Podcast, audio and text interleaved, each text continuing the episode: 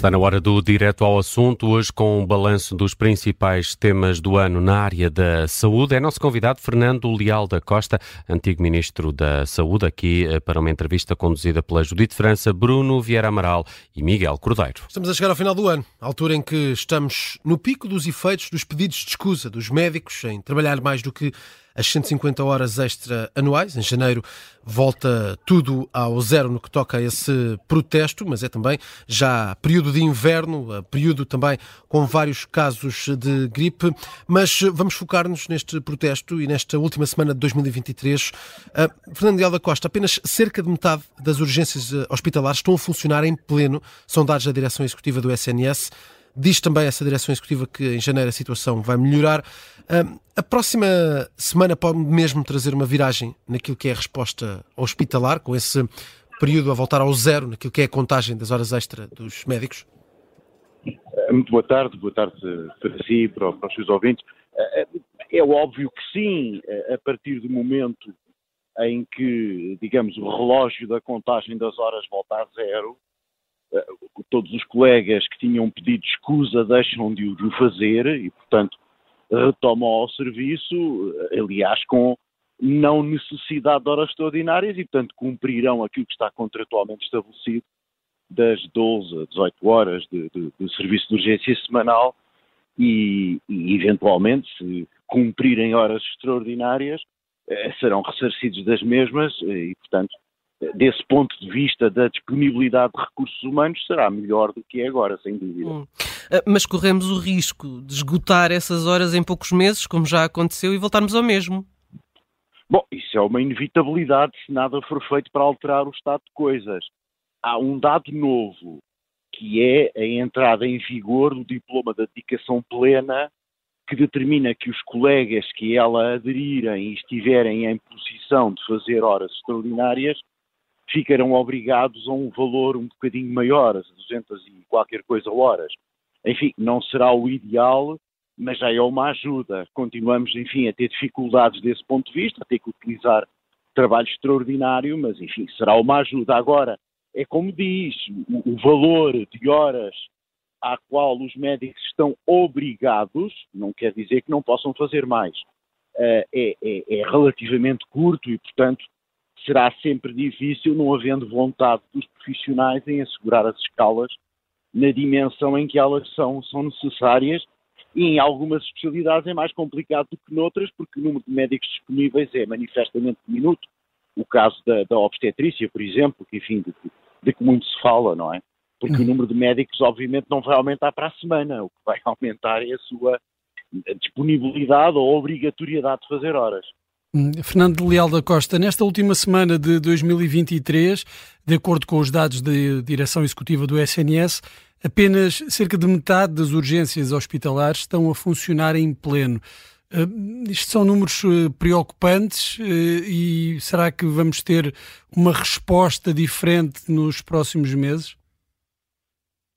É como lhe digo, preocupantes, sem dúvida que são, porque nós tínhamos eh, no início do ano, uma, uma rede de urgência e emergência que a funcionar em pleno era mais do que suficiente e até de alguma forma redundante, como se demonstra, houve alguma capacidade de acomodar falhas. Agora, metade dos serviços a não funcionarem em pleno é de facto grave, é preocupante e isso indica que alguma coisa vai ter que ser feita para aumentar o acesso dos, dos utentes a serviços alternativos para que não precisem de recorrer a serviços de urgência. O reencaminhamento, momento... o reencaminhamento do, dos doentes, dos utentes que se dirijam uh, sozinhos, uh, pelo seu próprio pé às urgências, pode ser uma solução, pode contribuir para uh, uma resposta mais eficaz do SNS?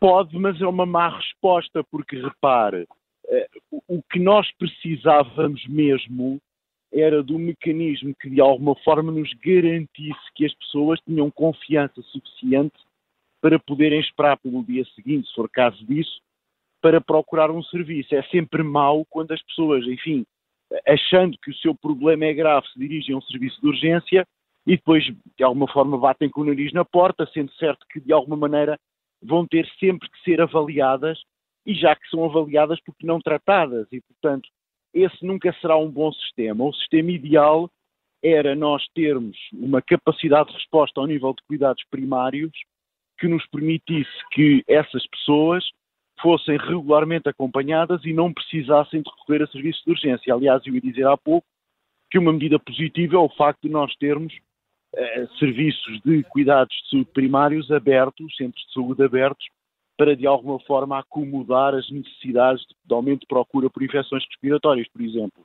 Uhum. E depois há outra questão de fundo que tem que ser tratada, é as pessoas não podem continuar a precisar de ir para os serviços de urgência para obter cuidados de especialidade, porque há muitas circunstâncias em que as pessoas precisam de cuidados de especialidade e, e acabam por recorrer aos serviços de urgência porque é a sua porta de entrada natural. Quando as pessoas ouvem têm uma consulta para um cardiologista marcada para daí a, a um ano e, e, estão em sofrimento, obviamente vão para o serviço de urgência na tentativa de resolver o seu problema, que, que, nesse momento até já muitas vezes será urgente. E, portanto, há toda uma reorganização dos serviços a montante que é urgente que seja feita, porque se isso não for feito, os serviços de urgência vão continuar a ser a porta principal de entrada para todo o serviço de saúde, para todo o Serviço Nacional de Saúde, se calhar até para todo o sistema, e isso obviamente é profundamente disruptivo, porque não há recursos humanos e materiais que possam responder a esse tipo de procura.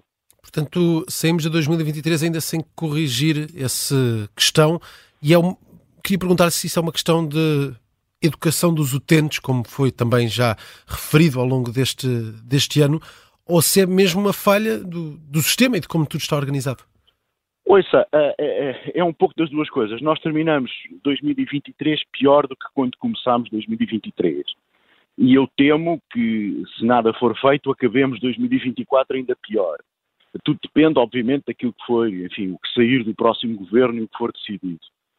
A grande reforma que o Partido Socialista tentou apresentar, do meu ponto de vista, tem um conjunto enorme de riscos, já falei sobre ela e, portanto, há o problema de eventualmente não responder. Agora, há um misto de duas coisas e é bom que as pessoas percebam isso. Quando nós falamos de não educação do, dos doentes, nós estamos a falar de um conjunto alargado de pessoas que aprenderam a, a, a resolver os seus problemas ainda à urgência, porque os cuidados primários de saúde e, e, a, e os serviços normais de especialidade falham.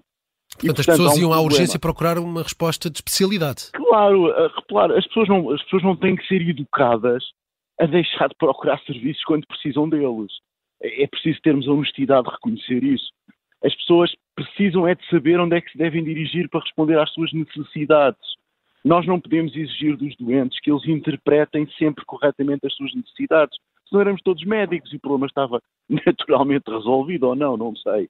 Mas repare, uh, o que eu digo é o seguinte: nós não podemos imputar aos utentes aquilo que são as falhas do sistema as pessoas recorrem aos serviços de urgência porque até lá, coitadas, não encontraram solução em mais lado nenhum.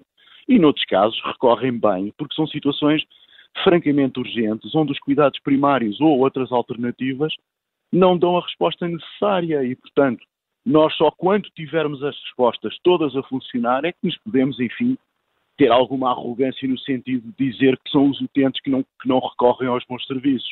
Mas nesse momento isso é profundamente errado de ser dito porque a verdade dos factos é que as pessoas não têm alternativas que não sejam ir ao serviço de urgência e, desse ponto de vista, uh, não, não, não os podemos condenar por isso de forma nenhuma.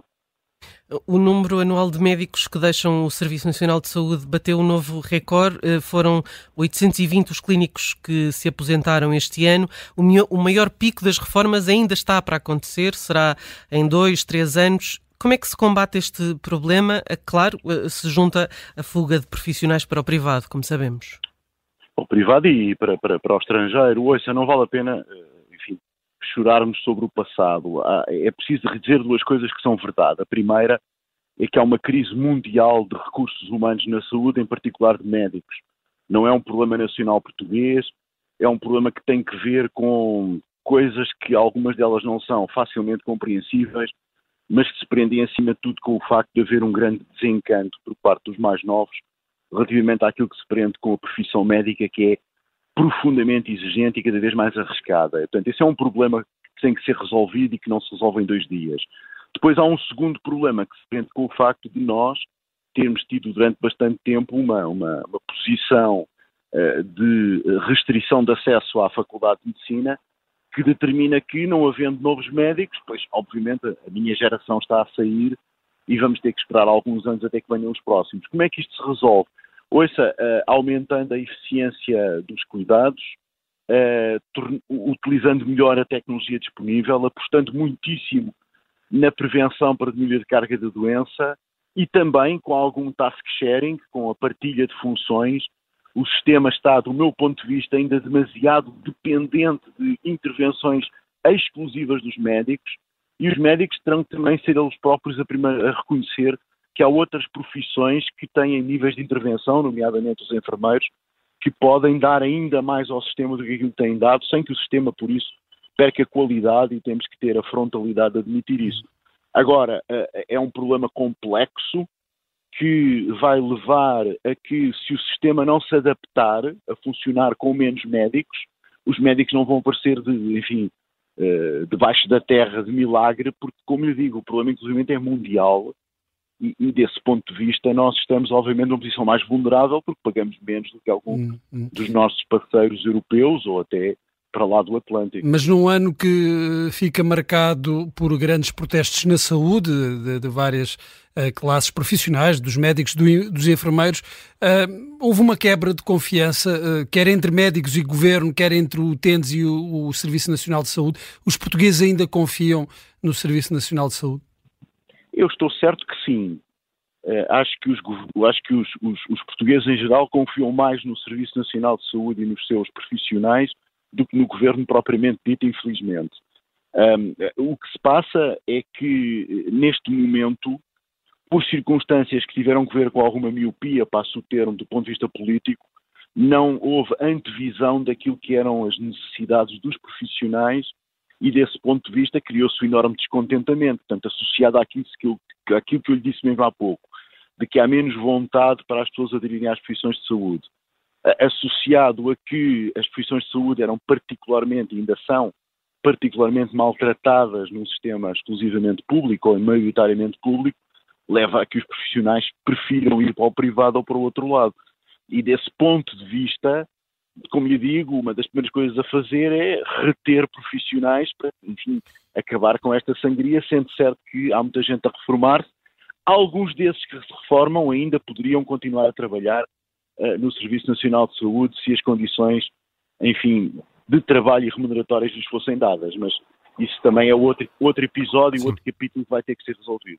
Fernando Dela Costa, muito obrigado por ter estado connosco na Rádio Observador. O prazer foi meu, muito obrigado. A saúde em destaque no Direto ao Assunto de hoje.